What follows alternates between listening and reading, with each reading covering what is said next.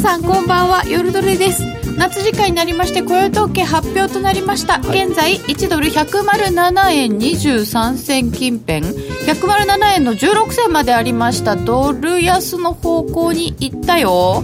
えー、雇用統計の発表を受けて、えー、ドル売られてますけど戻してきて変わらず近辺までいくか。うん。結構動いてます。ということで皆様と一緒に雇用統計の夜を過ごしたいと思います今日も夜トレは FX 投資家を応援していきますよ、えー、本日は FX プライムバイ GMO の柳沢博さんよろしくお願いします。そしてノーディー。よろしくお願いします。よろしくお願いいたします。皆様もツイッターでご参加ください。107円の16銭ぐらいまであって今も20銭ぐらいということでややドル売りの流れとなっております。この後じっくり柳沢さんに伺っていきますこの番組は真面目に FXFX プライム by GMO の提供でお送りいたしますさて雇用統計発表の夜でございますえー、っと10万3000人？やっぱり少し弱かったんですね。非農業部門雇用者数は10万3000人の増加。平均時給は前月比0.3%。うん、失業率4.1%。変わらずですね。そそんなにびっくりしなくないですか、うん、まあ、まあ、非農業部門雇用者数が、まあ、久しぶりに弱かったということですか？そうですね。10万は結構少ないまあでも10万は悪くないんですよ、もう。うん、もう完全雇用ですから。イエレンさんの時にそんなような話をしてましたよね、ずっと言ってましたよね、うんうん、まあ逆に言うとそれがそのせいで雇用統計が動で、まあ、マーケットが動かなくなったと言わ言われてるんですけれども。まあこれでも全然平気だよっていうのがあるので、うん、はいえー、労働参加率が62.9%、うん、あちょっと下がったんですね。うん。10万3000人予想を下回りましてそれを受けてでしょうか。107円の16銭がありましたが戻したりして107円の30銭ぐらいとか。うん。これでも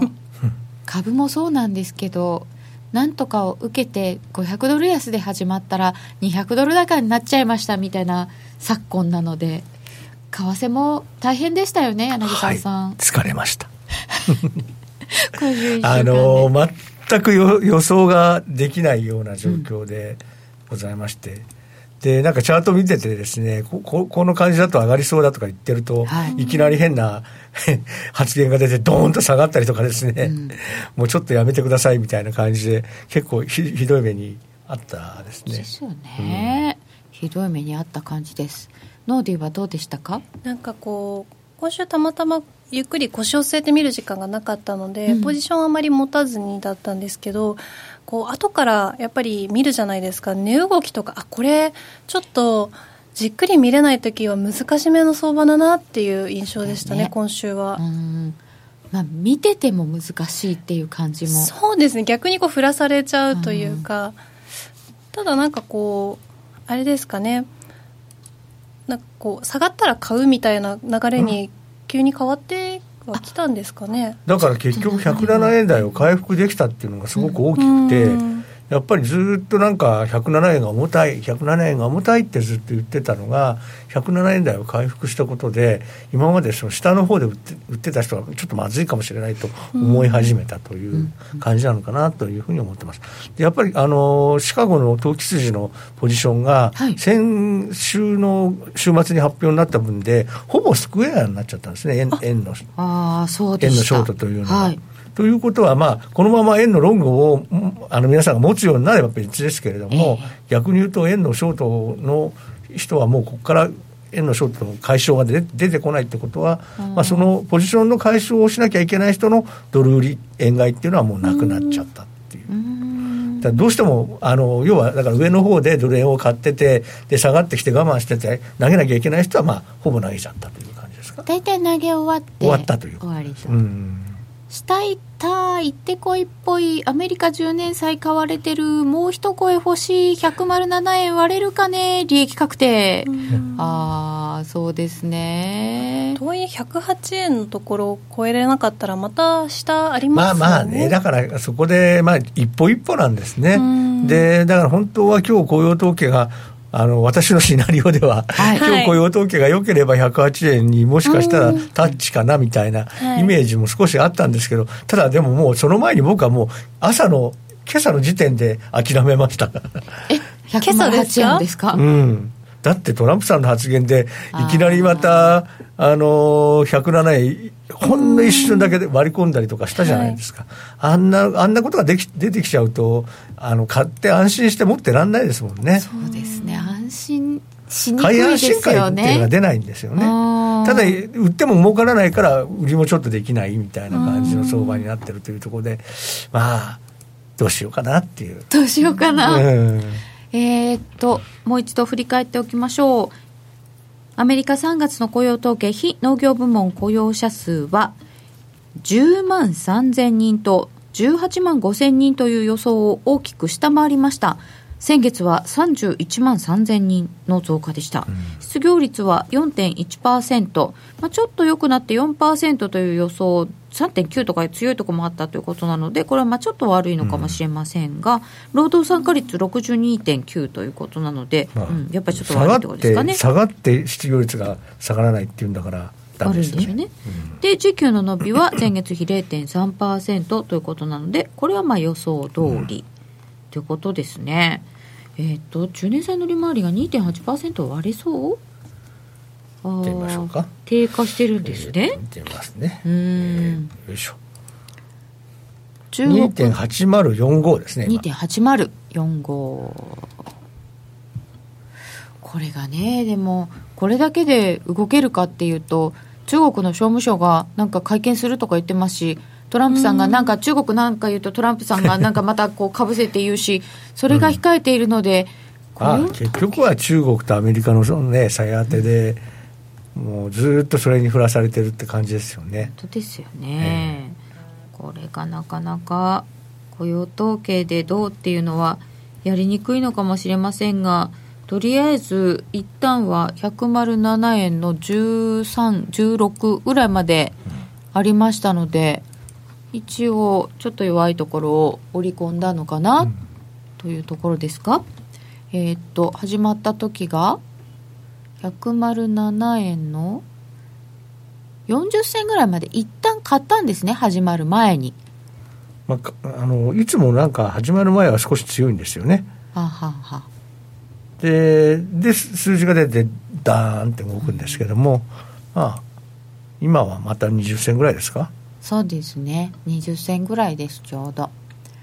これでどんどんまた下を試すという雰囲気はなくなりましたかね、まあ、ですね。それもないということですね、だって別にこれをガンガン売らなきゃいけないほどの数字ではないですよね。ちょっと買いたくないな程度の感じですかね、でも本当にちょっと前だったら特に理由がなくても、試すのかなとか、割りに行くのかなっていうビクビク感があったんですよね、はいはいはいだからやっぱりもう雇用はよくて当たり前、うん、でまあ多少悪くても別に心配いらない。なんかそういうちょっと面白くない数字のになったと。私たちもなんかですかね。雇用統計っていうのを一大イベントにしてここまで来たんですけど、はい、ちょっと主役の座は降りたかな、う。ん、完全ですね。そうですね、はい、で特にまあトランプさんになってから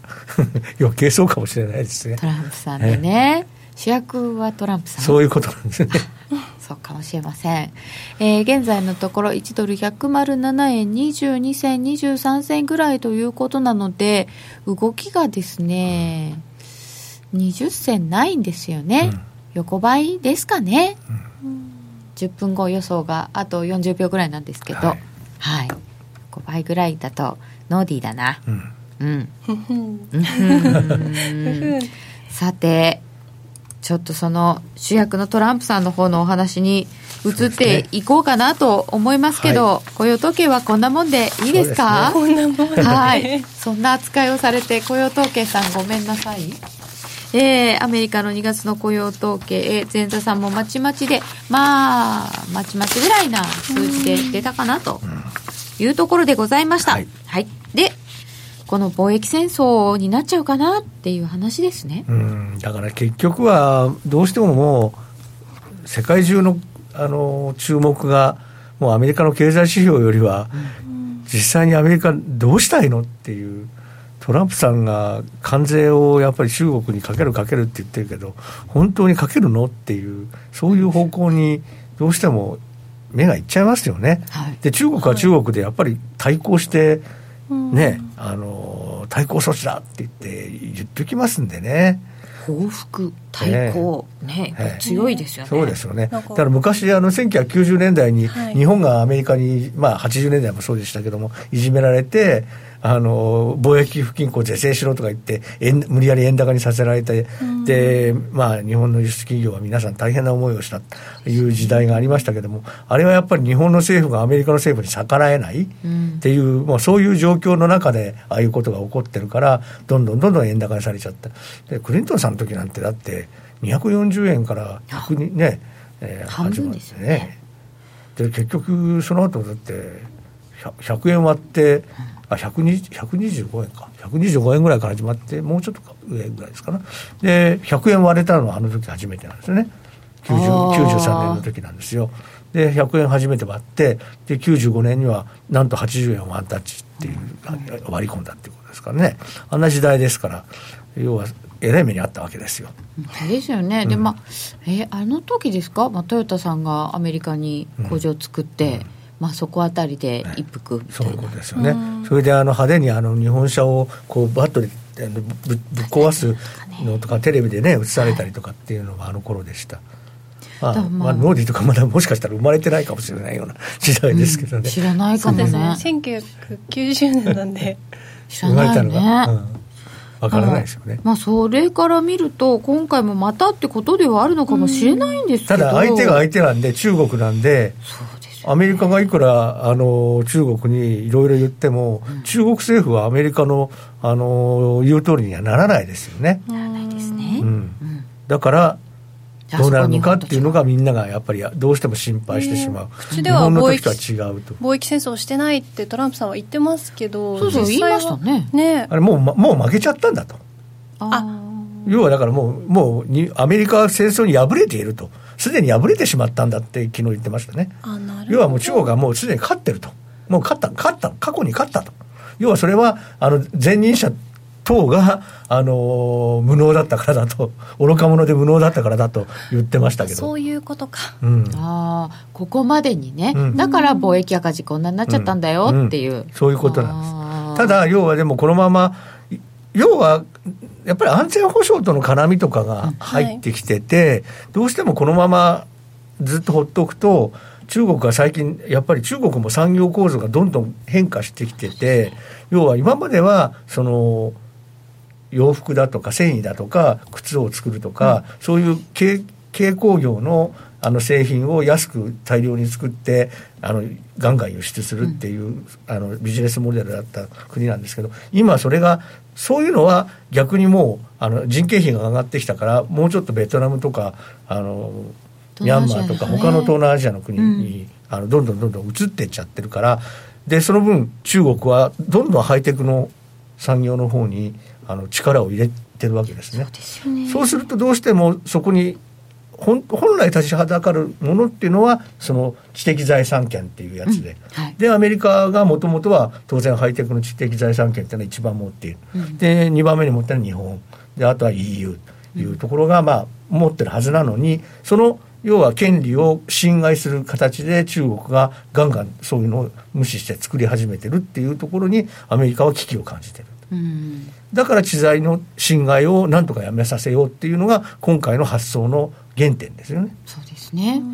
それは多分日本とかドイツとか他国も一緒だと思ってたんですけど。トランプさんそう言ってましたね、うん、だから日本や EU も本当に真面目に考えなきゃいけないんだよみたいなことは言ってました。要は我々と同じ立場なんだっていうことは言ってました、うん、でもこれも中国に何て言うんですかね。まねっこされちゃうからっていうような、最初危機感だったと思うんですけど。もしかすると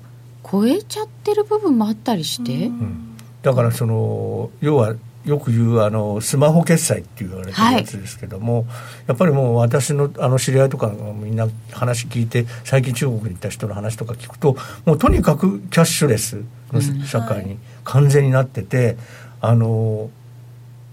なんか街の屋台で現金でお金払ってたの日本人の私だけでしたとかっていう。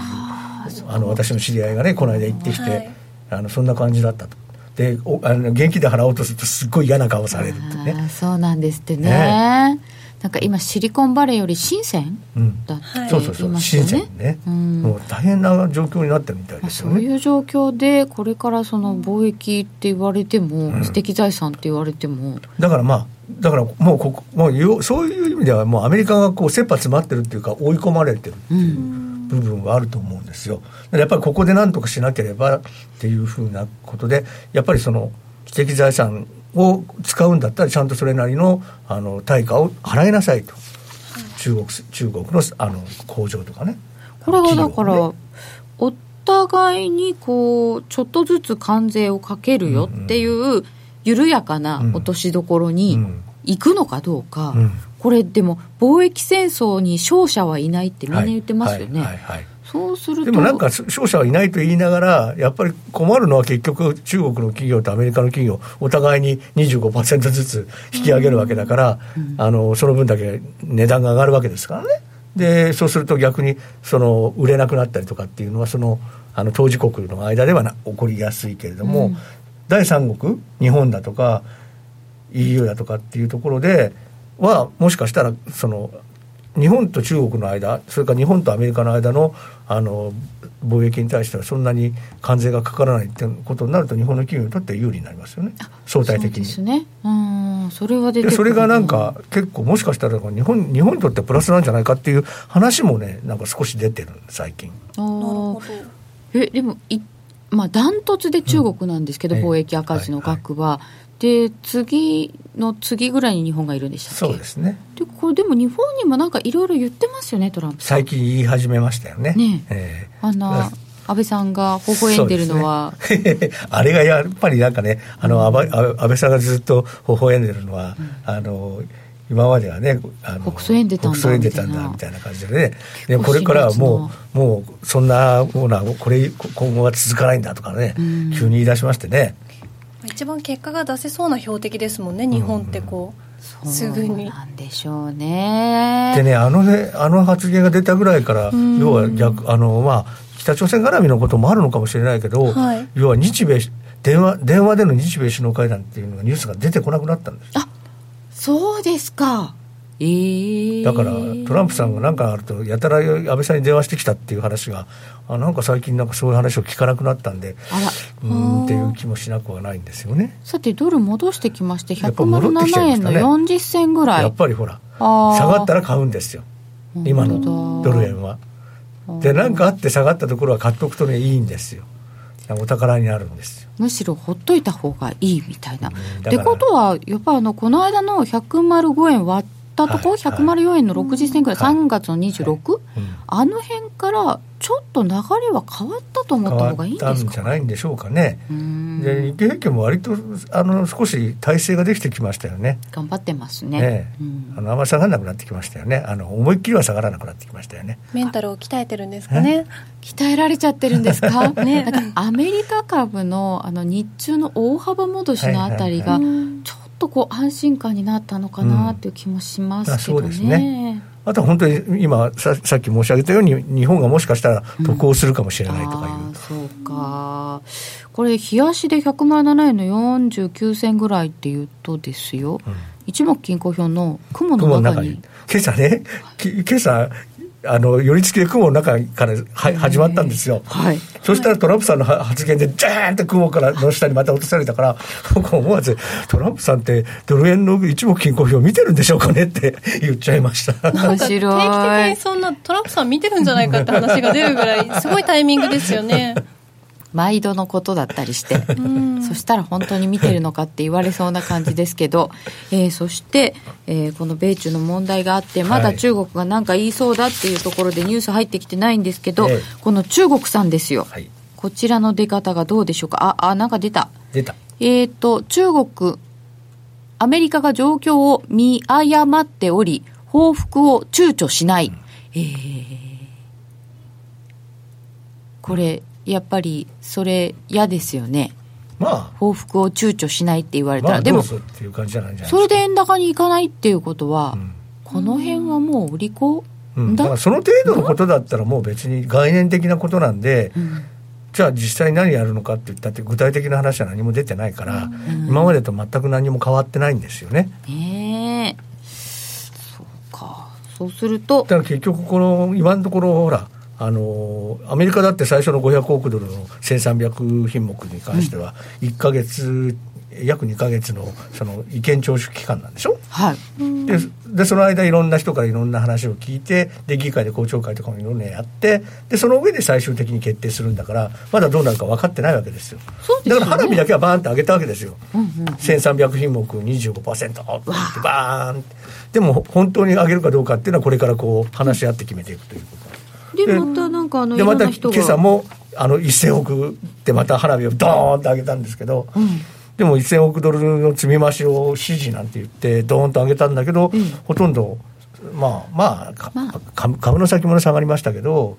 その程度です、ね、一瞬ね、下がってドキドキした感じですけど、うん、でもなんか、ナバロさんとか、はい、そうですね。クドローさんとか、ね。はい、ロスさんとかが、ね、まあ、ちょっと火消しに回ってるというか、トランプさんがトランプさんがトランプさんがバーンってあの花火を上げるんですけども、はい、そうするとあの火花が他にこうね落っこってきて火事になったら困るからって一生懸命周りの人たちが あのみんなが火消しに回ってくれるんです、ね、火消しをしてるわけですねえ。それでまあなんとかああ本当本当トランプさんも周辺の要人の人も火をつけては火消し合うを繰り返してるな本当ですよねああ、お年玉も電子マネーで渡すらしい。あ、中国の話ですね。はいはい、そうですね。うん。本当ね。で、この中国で問題になってるのが、うん、アメリカ国債。はい。ね。売りに出るのか。そう。アメリカの国債を売るか。まあ、1月にもね、あの、はい、アメリカの国債を、保有を減らしたいとかって中国は言って一時的に、えー、米国債市場が動揺したことがあったんですね。で、そういうことがあったんで、今回ももしかして中国はあの嫌がらせでやってくるんじゃないかという、はい、ね。で、実際に中国が売ったら、まあ、10年債3%って、あの、すんなりとパーンって抜けそうだから、いやどうしようと、困ったなと、え言ってます。で、まあ、中国は米国債の保有高1兆1700億ドルと、えー、いうことで、今は日本よりも中国のちょっと多いですよね。ねうん、はい、でも、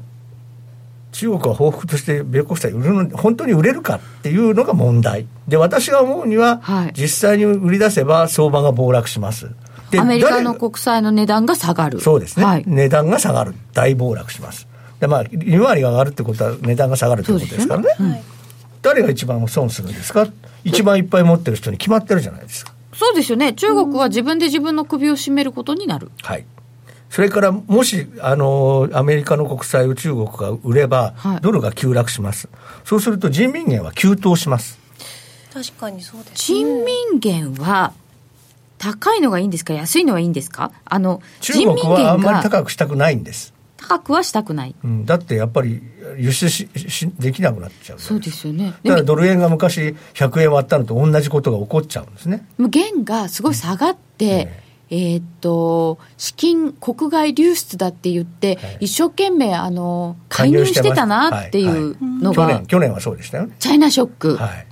でも今人民元が上がるっていうより急騰しちゃうっていうのは中国にとってはこれはまずい。まずいまあでもまあね、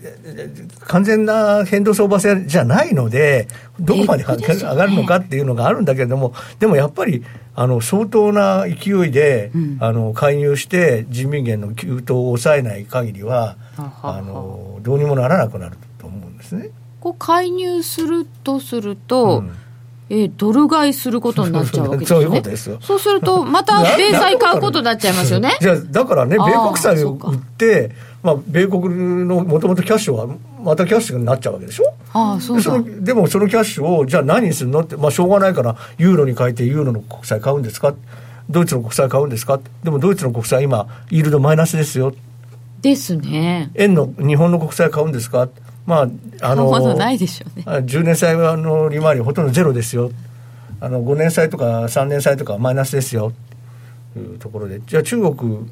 米国債売ってじゃあ代わりに何買うんですかっていう、それがもうまたもう一つの問題としてある。じゃあ中国が米債売るっていうのはあんまり現実的なことじゃないですね、うん、非常に概念的な話だと思います。あのシンボリックな話だと思います。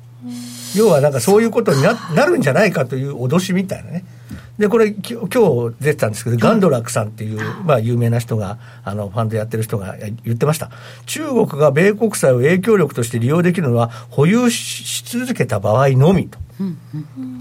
で、まあ、売ることに関して、脅しとしては効果的だが、売ってしまったら何の脅威でもない。単に状況を悪化させるだけで影響力は失われると。なるほど、ね、これは非常にあの冷静な意見ですあ、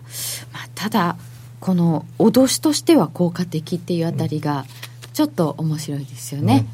うん、あの橋本龍太郎さんのような。まあ、橋本龍太郎さんが昔ね、はい、総理大臣になって、た時に、アメリカにいて講演をしてドル円がすごい下がってて非常にあの日本は苦労したという話をした後に、えー、米国債売りたいという衝動に駆られたって言っちゃったんですよ。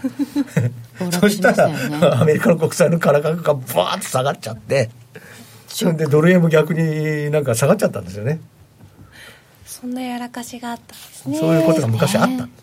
えー、これあの1月にこう、はい中国のその保有している米国債がちょっと減ってたみたいな話はあったじゃないですか、はいはい、そうそういうふうにこう意図してなかったけど減っちゃったよっていう形でどんどん減らしていく可能性っていうのはでもっていうのはあの要はだから債券っていうのは満期がありますから、はい、満期があって満期であのその債券が満期が来た時に当然そそこで、ま、あのキャッシュがも入ってきますよね。償還されちゃう。償還されてでそのキャッシュでもう一回米国債新しい新発に乗りあの買い借り換え、借り換えるっていうんじゃなくてもう一回買い直すそう買い直すっていうことをやれば保有残は変わらないけれども、はい、満期になった時にもうその新しい米国債買わないで他のものに移していくっていうことをやっていけば少しずつ残減らすでもそれはやっぱり売っちゃうとはまた別の話なんですね、うん、まあまあ基本的にはまあ売るのとは結果的には同じことになるんですけれども、でも今の FRB がバランスシートを減らす方法もそれと同じですよね。ね満期が来た時に再投資をしないという言い方ですよ。うん、だからそれでやって少しずつ減らしていくんであればマーケットに対するインパクトもそんなに大きくないと。でもやっぱり出てくる保有残が減ったって言われたらちょっとあれってなるかもしれませんね、うん、続ただなんかねいろいろなことやっててなんかね変な怪しいこともやってるんですよ。だから怪しいこと？あの通常であれば、はい、あの中央銀行のあの米国債ってニューヨーク連銀にあの預けたまんまになってるニューヨーク連銀が持ってるんですね。ニューヨーク連銀がブッキングしてるんです。あそっかそっか。で特に外国の中央銀行の分っていうのは、はい、でもそれをニューヨーク連銀から移してでベルギーにあるユ,、えー、ユーロクリアっていうあのあの決済機関があるんでそこに預け,、預けて、ユーロクリアのあのアカウントにあの移すってことができるんですね。そうするとあの国別の保有額でいくと、はい、中国が減ってベルギーが増えるんですよ。あたまにベルギーが増えてるって言ってなんだこれはっていう話があるんですけどそれがユーロクリアっていうその決済機関の保有なに移される、ね、でそういうことそこに移してっていうようなことをやってですね目の子中国のが減ってるけどベルギーが増えてるから、あれただユーロクリアに移すだけなんじゃないみたいな話でっていうのでそういうこといろいろなことやってるんでだからまあだからまあななんていうんですかね。ちょっと不透明目くらましとか目くらましみたいなことを、ね、あるんですか？やるんですよ。面白い。ベルギー。うんへえ面白い。というようないろんなことも中国はいろんな手を使いそうな気がするというのは私だけではないのではないかと思いますが、えー、そしてじゃあ日本はどうするのっていうあたりですけど今度は日米首脳会談が予定されておりますよ、そうです。一応。再来週ですか？はい。1718でしたそうですね、でやっぱりねあのトランプさんは日米 FTA っていうのを要求してきそうですよね、うん、あの日本が一番嫌ってるやつですよね。自由貿易協定というやつ。で。はいで、この間の、下からあの2行目のところにありますけど、米韓 FTA っていうので、なんか結構、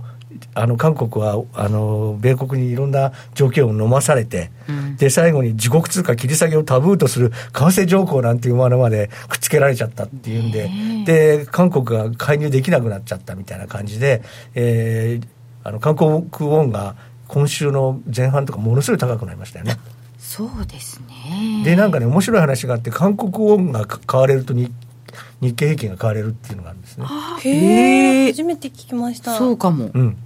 まあ、当然ですよ、だからあの輸出競争力であの韓国の輸出競争力がそがれれば、日本の企業にプラスっていうことだから、だから韓国語が買われるあ高くなると、日経平均も高くなるそんなにこう韓国と日本のその相関っていうのが高いんです、強いまあまあ、イメージだと思います、昔ほどではないと思いますよね、今はもう完全に日本のが負けちゃってますよね。なんかでも思い出しました、なんか、ワンダカになるとソニー買うっていうのがありました、はいはい、はい、それです。へえ。本当にそれとこれがあの実際の数字でそうじゃなくてもどどうも相関して動くやつとかありますよね、うん、うん、あのドル安と金とかあの。あなんか、まあ、ドル安は金金金高とドル安っていうのは必ずセットみたいにされてるんですねもう昔から、あったような気がします、思い出しましたあそうすると韓国は結構強く出られちゃって、うん、アメリカに。そうなんです。だから結構ね今回はの FTA は韓国はね、はい、結構あのー、結構痛手を被ってるかなっていう感じはやっぱりしますね。だからこれがやっぱり日本のやっぱりあの麻生さんなんか絶対嫌だって、えー、ずっと言い続けてますから、はい、まあ、そこら辺麻生さんと麻生さんとかね、のレベルだったら、まあなんとか話し合いができそうだけど、安倍さんとトランプさんのところでね、はい、トランプさんに安倍さんが押し切られないとは限らないというですね、やっぱりちょっと、あ、そうそうそう、だって安倍さんとトランプさんの支持率が逆転しちゃったんですよね。あそうですよ。あのトランプさんの支持率はこの中国の関税の話で上がったんですよ。約10%。国内ではいい影響もあったんですね。であのトランプさんのね支持率がねあの初めてね50%に近づいたんです。49%ぐらいまで上がった。そんなに上がりました、うん、あら49あららら。で一方で安倍さんのはねあの、まあ共同通信のは40%回復したけども、えー、30%台のがありましたからね、ね、ありましたからね、うんな恐ろしいのがありましたから、うん、で結局だからなんか知らないけど安倍さんの支持率の方がトランプさんの支持率よりも低いというですねえー、っていうような状況が今起こってるということもあるので、うん、あそういう中でですね日米首脳会談が行われるということがですね、うん、やっぱりちょっとリスクとしては高いかなと。で安倍さんは一生懸命 TPP に復帰してもらいたいということを、はい、あの言い続けてると言い続けるんだと思うんですけど、まあ、一時的にね、トランプさんが TPP も考えてもいいかなみたいなこと言ってましたけど、うん、最近どうなのかなっていうね、最近全くそういうことも言わなくなってきてるんで、うんそうなってくると、やっぱりあくまでも FTT、FTA に固執固執するんじゃないのっていう。でも1対1が好きそうですよね。そうですよね。でそこでまあどの程度飲まされちゃうのかっていう、まあ、ただまあ、首脳同士では、ね、細かい話はしないんだっていうことはまあ原則にして、そこでまあ逃げ切ろうっていうことですかね、日本の側としてはね。先ほどのお話のようにこう、電話会議がないみたいな、うん、そうなんですよ。ちょっと関係が、個人的な仲良さを、手がかりにしてきたじゃないですか、ええ、ここまで。そうそう。だから、だからさっきのあの例のその北総エンデル発言がちょっと怖いんですよね。ねで今までは、要は仲良かったから、ある程度のことは、あの、まあ、あの、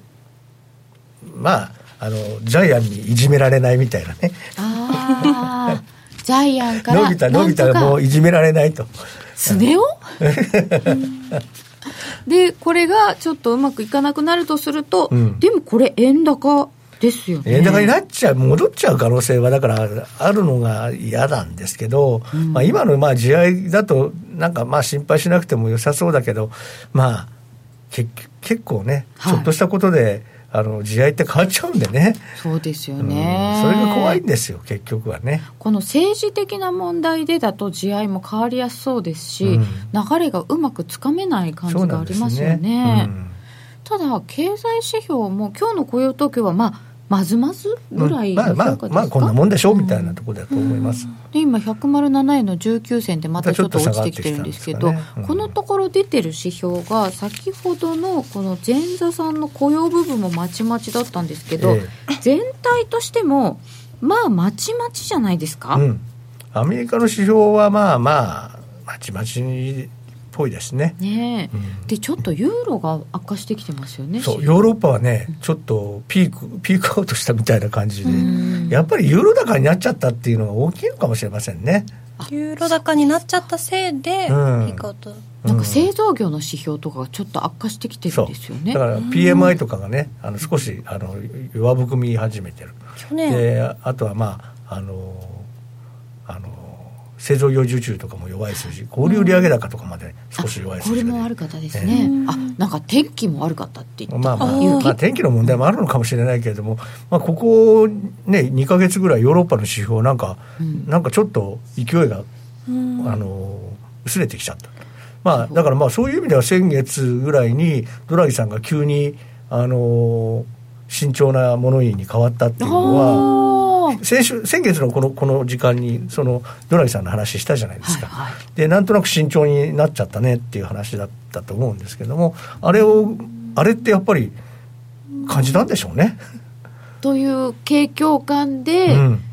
ドラギさん的にうん。もそんなに早く出口とか無理よみたいな。あのまあ QE はねやめやめなきゃしょうがないけれども、利利上げはちょっとまだ考えるの早くない？みたいなうーん。あの去年はね本当にユーロが一番心配って思ってたらユーロ圏の景気が良くて、うん。ねもう本当にユーロすごい勢いでしたもんね去年1年間特は、に特にあの後半去年の後半っていうのは、ユーロ買っときゃいいやっていう感じだったですよね。それがやっぱ今年に入って、ちょっとあれってなって今のところはユーロドルで見るとちょっと安値切り下げみたいな感じになってますいか、やユーロはねここ特に今週弱いですよ。弱いですよね、でずっとねユーロってなんとなく横ばいだったのが、うん。今週のまあ一昨日ぐらいからなんか下げ始めててなんかちょっとあの直近の安値をこう切る方向に動いてきてますよね。そうですね。一ですから目均衡表の雲の下の方に来てますでしょもう。さっきからなんかみんな雲見てますよね。夜トレなんか雲ががすごい大好き。雲みんな好きなんですよ。好きですよね。本当はあの家元には雲って言うと怒られるんですけどみんな雲好き、はい。抵抗体抵抗体。はい。あそそんなあのちゃんと義理立ててるのはタコの先生だけですから。なんかねユーロはやっぱりロシアの話も気にしてんのかなって私は思っちゃったんですけどね。ロシアですか、うん、なんかスパイ問題からはい外交官を国外退去とかってなんかここれもなんかつばぜり合いやってますよね、まあやってますね。まああれはもともとイギリスなんですけどね。はいえー現在ドル円は107円21銭近辺うんユーロ円131円36銭近辺でユーロドルは1.2252近辺これもちょっとユーロ高ドル安の方向にまたなってきてしまいました、えーそれではこの後はお知らせを挟んで今夜はどっちです。あの名実況をもう一度。永久保存版実況 CD 白川二郎実況名勝負セレクションただいま好評発売中。オグリコールでおなじみ1990年有馬記念をはじめ記憶に残る厳選14レースの実況を完全収録。感動の名場面が鮮やかによみがえります。鈴木よしこさんとのスペシャルトークも収録してお値段は税込2000円。送料が別途かかります。お求めお問い合わせはラジオ日経ネットショップサウンロードまで。グローバルヘルスカフェ。途上国へ赴き医療システム全体の向上を目指すグローバルヘルス。番組ではマスターの明石医師とカフェの常連客が国際医療協力を取り巻く技術革新や経済の動きなどの新しい潮流について語り合います。放送は毎月第3火曜日午後5時30分から。どうぞお楽しみに。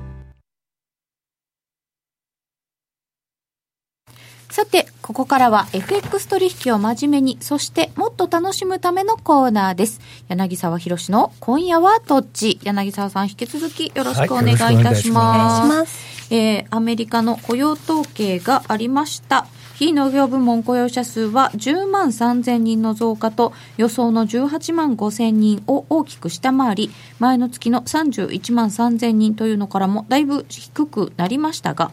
失業率4.1%時給の伸び0.3%ということでそんなに悪くもないのかな、うん、悪くはないですね。ことでした、はい、はい、でこれを受けて来週どうでしょうか？はい。まあ来週はですね来週の予定というのはちょっと出していただいて来週の予定。で来週はですね、実はあんまりあの大きなイベントのない週ですよね。うんうん、で、まあ、FOMC の議事要旨が水曜日にある、はい、それから、まあ、指標としては、水曜日にアメリカの CPI、消費者物価指数が出ると、うん、まあ、このあたりがまあ中心というところです。であとはそれほどのものがなくて、まあ、指標的には金曜日にミシガンの速報値が出る程度です。うん、であとはまあ金曜日にまたあの地区連銀の総裁が3人講演するとかですね、まあ、あの5月の第1週が FOMC なんで、まあえー、来週ぐらいまでが、まあ、あの講演とかができる最後になって再来週ぐらいからだんだん話ができなくなってくるあのブラックアウト期間になってきますのでですね、まあ、そういう意味では、まあ、この辺りの人たちの発言がどうなのかということだけは、まあ、多少気になるけれどもでも今もやっぱりあの雇用統計もそうですけれども、はい、連銀の総裁の話ももうあんまりもう旬ではないですよね。そうですね、うん、あんまりちゃんと聞いてないかな、ええ、今夜、パウエルさんの講演もありますけど、そんなにしあの注目度高くないでしょ？すいません、忘れてましたっていうか、気づいてませんでした。田内さんが忘れてましたって珍しいですね。パウエルさん喋るんだ、今日、え、あれ。2時ですね、午前2時から、あ2時半か、午前2時半からなんですけど、でも、要はあんまり注目されてないっていうのは、要はもう FRB は、どうせ3回は利上げやるんでしょ？みたいな。それについては大丈夫だとみんな思ってるわけですよ、ね、別にもう3回の利上げっていうのはもう別にもうどうせよっぽどのことがない限り普通にやるんでしょうみたいな感じで思っちゃってるから要はだからこの間ちょっとあのセミナーの時にお話ししたんですけど、はい、要はもう利上げっていうのは線路がこう通っててでパウエルパウエルさんの顔がついた記者がこうその上をこうトーマスみたいな記者がですね こうやって走ってるんですね。はい。それがもう線路がもう引かれて引かれてるから線路が引かれててその上を記者がこう走ってるわけだから別に行き着く先も大体見当はついてるわけですよ。イエレンさんが引いた。そうですね。イエレンさんの引いた。あのあの線路の上をあのトトーマスみたいなトーマスジェフジェフですね。ジェフ機関車が走ってるわけですね。ええーといくつか先なんですけど、はい、それ最近えターミナル金利は一体どこまでっていうのをまあ3%って言われてますよね、うん、でもまあでもあの2020年のドットチャートかなんかって3.25から3.5の間ぐらいですか、はいはい、ですからまあそこら辺までは持っていくっていうことで、うん、まあまあ要はだからまあ線路がこう山を登っていくみたいな感じですかね。ちょっと力いりますね。そうですね。でもそれは大丈夫と思われている、うんまあ、だからまあどこまで最最終的に行けるかだけはまだ見えないけれどもトンネルの出口が見えてるわけじゃないけれどもまあでも方向は見えてるわけですよ。あそうか。いきなりバックとかしませんもんね、ええ、じゃあそのだからそんなに心配もいらないので、うん、あんまりあの材料としてそんなに注目されなくなっちゃってる。そうなんですね。でそれに比べると、うんトランプさんの方が いきなり何を言い出すかわからないっていう、そこがあるんで。注目というか、アンテナ張ってないとやばいっていう感じはありますよね。そういうことなんです。とにかく注意しておかないと何が出てくるかわからないっていうなんか本当びっくり箱みたいな感じですよね。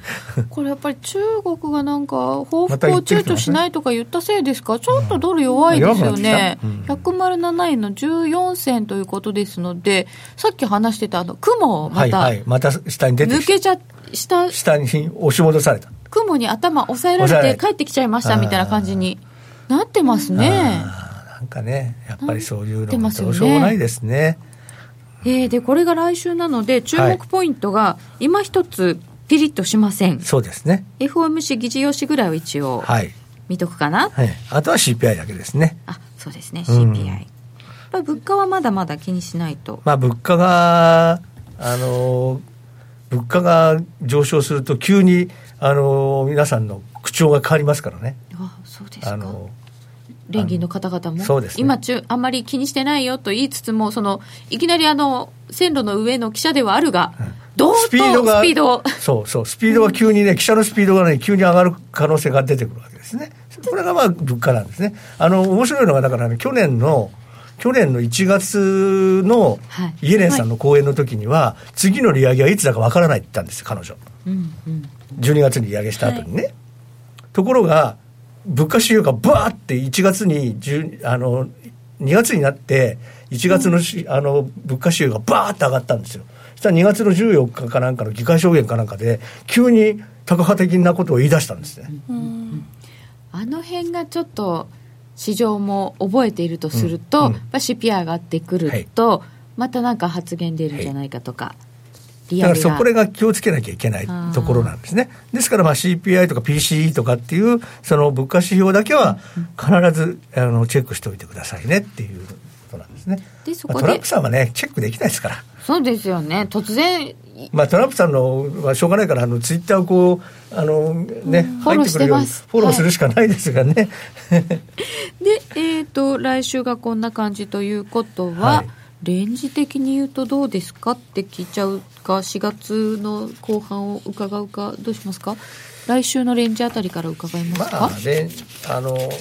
なんか週足のチャートを持ってきたんで、はい。ちょっとそのドル円の週足を見てみますとですね、はい。えーこの2016年の6月の安値というのはこれはあのブレグジットの時の安値なんですけど、ええそこからスタートしてるあのサポートラインを一回この先月割ったんですよ。でもうこれはもうダメかと思ったんですけど、先週先々週にそのレベルをまた回復してきて、で、先週はそこから上にボーンと、まあ今週か、あ、先週回復して、今週その上にピュンって上がってきてるから、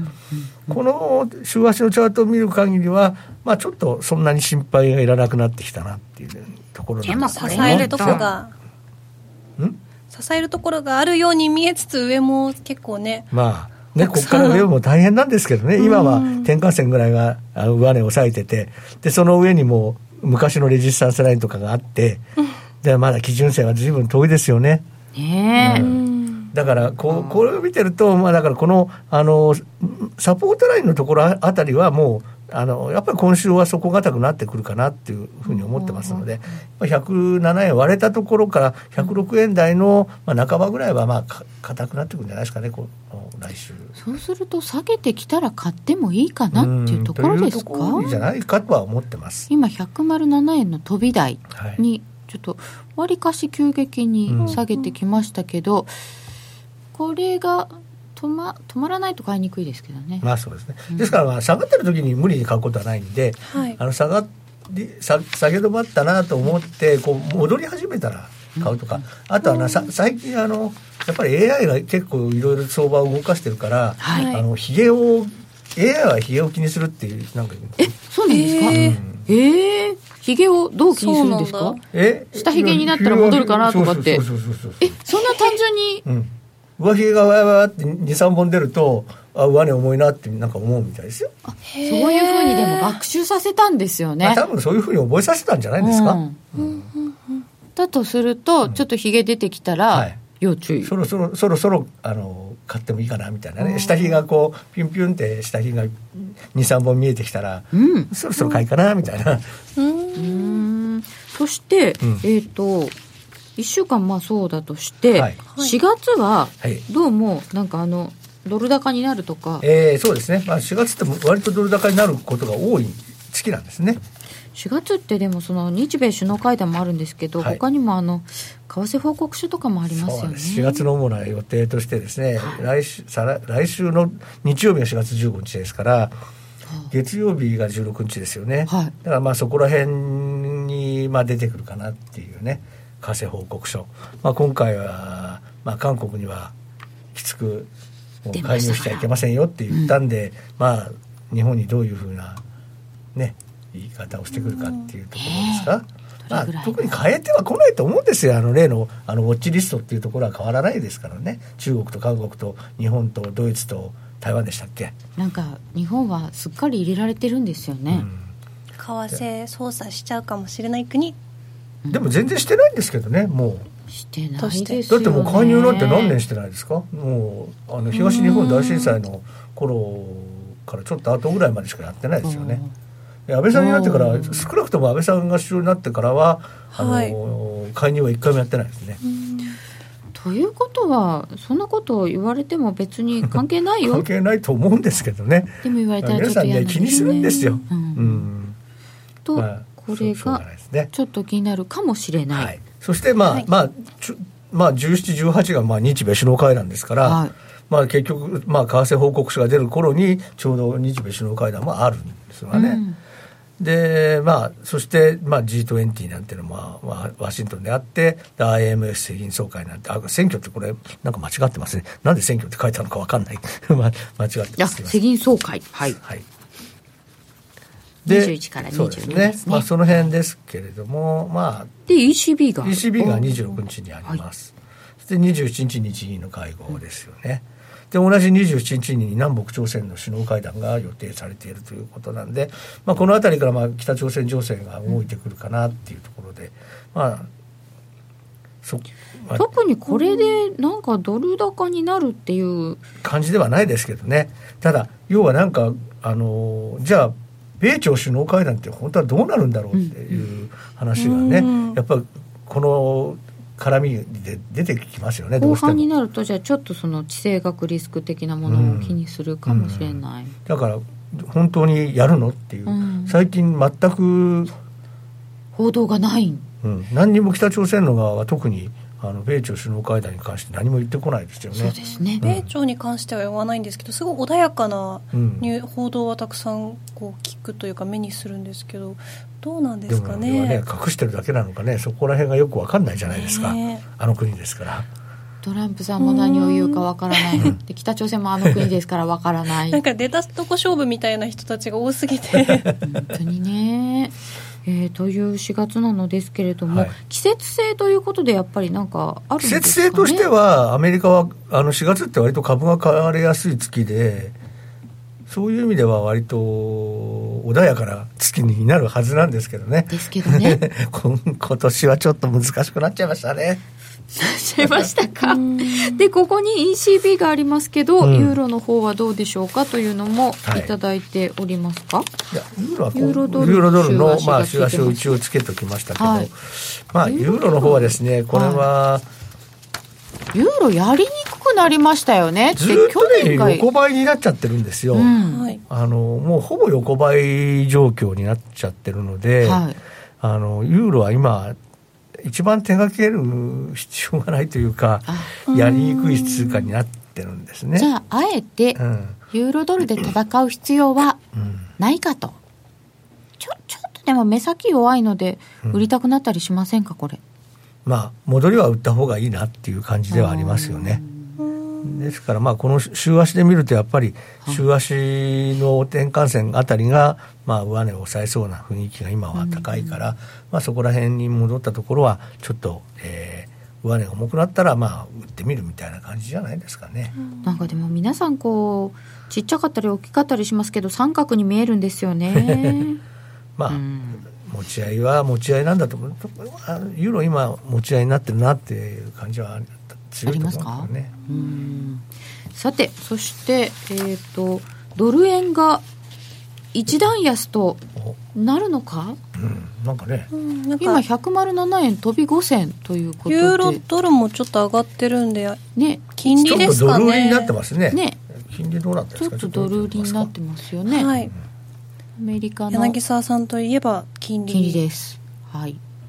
えあーやっぱり2.8を割ってますね。あ2.2あなるほ今ど2.793ぐらいですね、なんかトランプ、ペンス、パウエルで TPP だと今気づいたとか。うまい。すいません笑っちゃいました。うまい。うん。確かに。ねえ本当そうするとこれが107円の飛び5銭ですからちょっと直近の安値を、ユーロドルは結構上がってますね今なんかなんとなくうん。ふーんって思ってこう。ユーロドル。あそうですよね。自分5分足見てるのかと思いましたもん。おー。1時間足見てたんですけど、ね昨日の高値。いいところまで行ったんだね50ピップスぐらいですかねここ12時間で、そこそこ動きありますうね、ん。あまあユーロショート溜まってたんですかね。やっぱり。ですかね、なんかこうやっぱりこう最近弱いとは言ってもなんか力を貯めてる最中っていう可能性もありますもんね。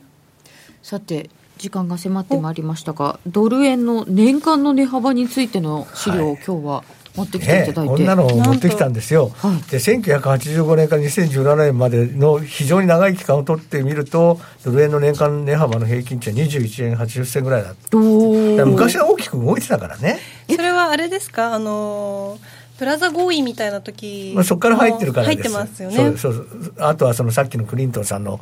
時の,、あの貿易不均衡の時に初めて100円割っただだとか、そういう偉い時代の数字が入ってるんでこんな大きいんですけど、はい。2000年から2017年にするともうもうちょっと穏やかになってまあ大体毎年15円ぐらい。15円ぐらい。それでも15で円です、ね、2010年から以降になっても、まあでも、これ2010年以降でも15円ぐらいだから、まあ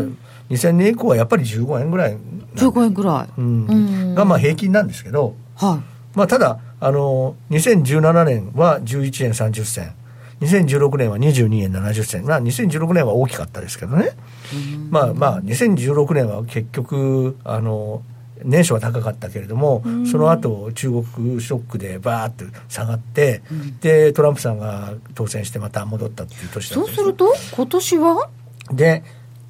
どうなんででしょうかねっていうところなんですね。で2015年も10円しか動いてない。うん。だからまあここのところあんまり動かなくなってきてはいるんですね。だからまあ2016年のように、はい。まあ中国の絡みのショックだとかそういうのが起これば話が別なんだけれども、そうでなければまあ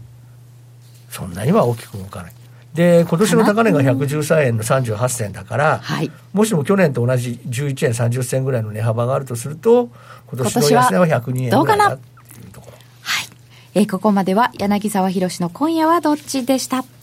約定力で選ぶなら FX プライム by GMO。レートが大きく滑って負けてしまった、システムダウンで決済できず損失が出た、などのご経験がある方は、ぜひ FX プライム by GMO のご利用を検討してください。FX プライム by GMO では数多くの勝ち組トレーダーが認める約定力と強靭な FX サーバーで安心してお取引いただけます。現在 FX プライム by GMO のホームページでは勝ち組トレーダーのインタビュー記事を公開中。勝ち組たちの取引手法を学びたいという方はぜひ真面目に FX で検索を。株式会社 FX プライムバイ GMO は関東財務局長、金賞第259号の金融商品取引業者です。当社で取り扱う商品は価格の変動等により投資額以上の損失が発生することがあります。取引開始にあたっては契約締結前交付書面を熟読ご理解いただいた上でご自身の判断にてお願いいたします。詳しくは契約締結前交付書面等をお読みください。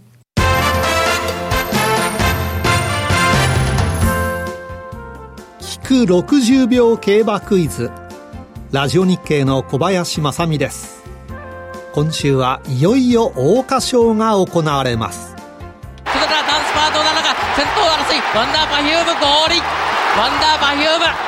ライデンリーダー敗れました。18番のワンダーパフュームです。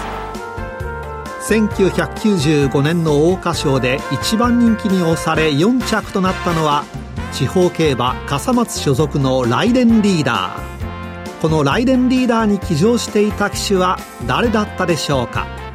正解は競馬実況ウェブの中の挑戦聴く競馬クイズで発表いたします。今週の桜花賞ラジオ日経の競馬中継でお楽しみください。